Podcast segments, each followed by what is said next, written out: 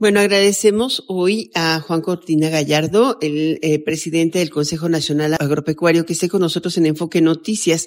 Hoy se presentó formalmente la propuesta de visión de futuro para el sector agroalimentario y forestal. Juan, ¿cómo estás? Bienvenido a Enfoque Noticias. Alicia, mil gracias por la invitación. Siempre es un gusto estar contigo aquí en tu programa.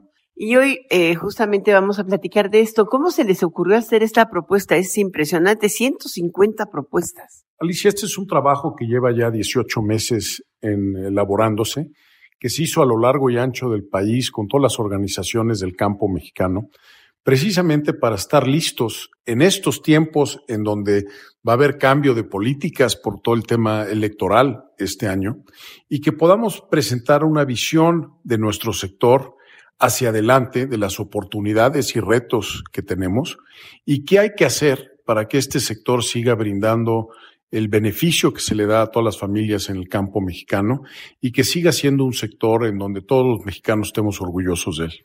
La seguridad alimentaria, la mayor parte de los países se convierte en un tema de seguridad nacional.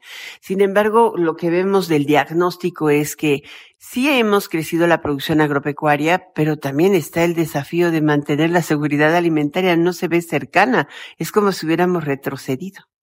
Alicia, hoy en día estamos en un mundo muy cambiado y esa fue una de las razones por las cuales también hicimos este trabajo. La pandemia, la geopolítica, incluyendo las guerras que estamos viviendo en el mundo que no se habían vivido en mucho tiempo, todo el tema del cambio climático que se ha venido acelerando en los últimos años, hace que tengamos que sentarnos realmente a analizar todos estos retos que tenemos y las oportunidades que también tenemos como país. México tiene una geografía, tiene un clima, tiene una frontera agrícola que hay que aprovecharla. Y estamos en una zona del mundo en donde el valor por hectárea de los productos que produce México es más alto que, por ejemplo, los granos. Mm. Entonces, ¿cómo aprovechamos esta posición que tenemos envidiable? Una posición de un campo que puede seguir creciendo, que podamos aprovechar hacia adelante esas oportunidades que existen, pero que también, como tú muy bien dices, sigamos teniendo seguridad alimentaria en México y en Norteamérica. En este mundo tan cambiante, tenemos que asegurarnos que nuestras poblaciones van a tener de qué comer. Y esa seguridad que se tuvo en los últimos 70, 80 años no necesariamente ya está el día de hoy. Perdón que te interrumpa. Hace unos días veíamos titulares de los periódicos hablando de la crisis del agua, pero también la importación de alimentos de, sobre todo de granos, donde éramos autosuficientes provenientes de Estados Unidos. Esto eh, marca eh, una tendencia, se puede revertir. Alicia, deja empiezo por el tema del agua. En México hay suficiente agua si la supiéramos utilizar de manera eficiente. En todos los países del mundo, si tú ves lo que se consume en el sector agroalimentario, va entre un 68 y un 75%. De los recursos hídricos disponibles. De un país. Y esos recursos hídricos se dedican a producir alimentos. No es que los agricultores agarren y tiren el agua, no. Gracias a eso tenemos leche, tenemos carne, tenemos frutas y verduras. Para eso se utiliza esa agua.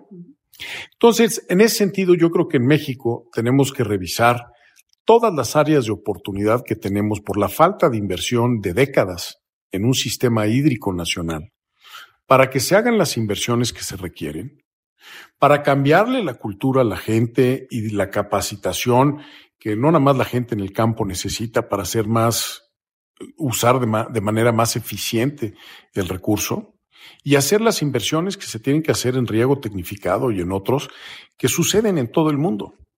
El campo es parte de la solución, no es el problema. Y yo creo que hay que verlo como tal. Y México necesita hacia adelante un programa hídrico, no de uno o dos años.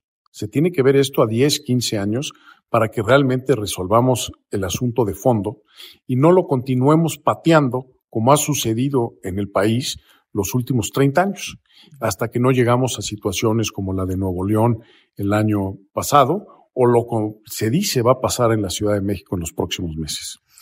Ahora, te interrumpo un poco con esto. Volvamos a la propuesta de visión de futuro. Tiene cinco ejes, ¿no? El primero es infraestructura. El segundo es seguridad. El tercero es condiciones laborales. ¿Por qué no los abordamos? Y sustentabilidad.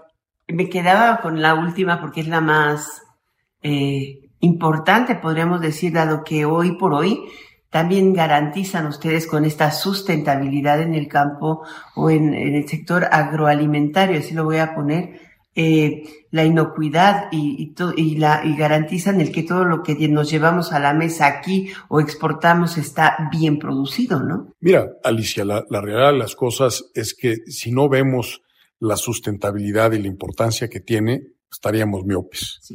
Tenemos que dejarle un mejor campo a nuestros hijos del que recibimos. En el Consejo Nacional Agropecuario hicimos una vicepresidencia precisamente para ver en qué estatus estamos en el país, en todos los diferentes sectores que toca el campo, pero también qué son las cosas que tenemos que hacer y cómo nos podemos pasar las mejores prácticas de un subsector a otro. Y la verdad es que no estamos tan mal. Hay muchos temas que hay que mejorar. Lo que hay que hacer siempre todo este tipo de cosas se tienen que medir los diferentes temas, cosa que ya lo estamos haciendo, y estamos implementando un programa para todos los productores de este país, para que podamos llegar a un tema de sustentabilidad, como lo está pidiendo las Naciones Unidas y los acuerdos que México ha firmado con otros países. Para lograr las metas del 2030 estamos un poquito arriba del 70% ya en el cumplimiento de lo que acordó México. Entonces creo que vamos por buen camino. Pero en el sector productivo que está inscrito en el CNA. Acuérdate que en el CNA están medianos, pequeños y grandes productores, Alicia. Tenemos cerca de un millón ochocientos mil productores asociados al CNA. Aquí están todos los organismos agrícolas del país. Y es precisamente a donde les tenemos que tener la responsabilidad de pasarles todas esas mejores prácticas, porque al final del día también esto incide en una mejor productividad. Entonces estamos en eso. Hablemos de seguridad. Bueno, el, tema de seguridad es un tema eh, muy complejo. Estuvimos viendo todo el tema del autotransporte la semana pasada. El sector también está muy afectado. Yo creo que es de los grandes temas del país para los próximos seis años. ¿Cómo resolvemos esto? Porque estamos en muchos lugares donde no hay ley. Y eso, bueno, pues evidentemente en nuestro sector incurre en pérdidas, incurre en mayores costos, incurre en temas de seguridad personal de los propios productores y yo creo que es algo que resaltamos y que tenemos que ver. Y el otro tema que no mencionas, que creo que es importantísimo, es el tema de la ciencia y la tecnología. Para salir adelante de todos estos retos que tenemos como el tipo cambio climático y lo agua y demás, necesitamos a la ciencia y la tecnología para que nos ayude a producir más con menos, para que hagamos las cosas de manera más sustentable y subrayo muy importantemente, nuestros agricultores tengan las herramientas que necesitan para ser competitivos, para poder ser sustentables y estar en la pelea de todos los días, que si se las quitas, pues evidentemente están en una desventaja muy grande. Juan, una sola pregunta más. Este documento de visión de futuro se integró desde alguna cúspide, participaron todos los subsectores del Consejo.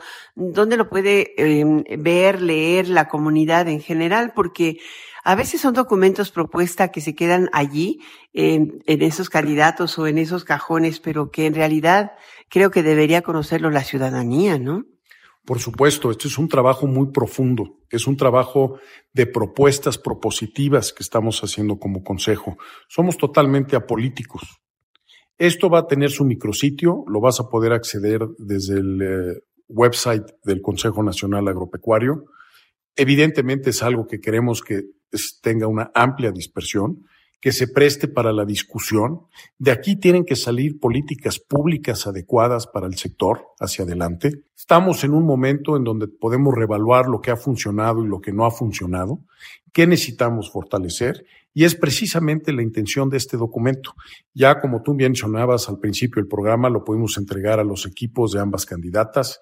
Queremos que sea la base angular de los programas y política pública del próximo sexenio y que se revise a profundidad, porque otra vez, el campo es la solución, no el problema. Muy bien, muchísimas gracias, Juan Cortina Gallardo, presidente del Consejo Nacional Agropecuario, por estar en esta tarde de Enfoque Noticias. Muchas gracias.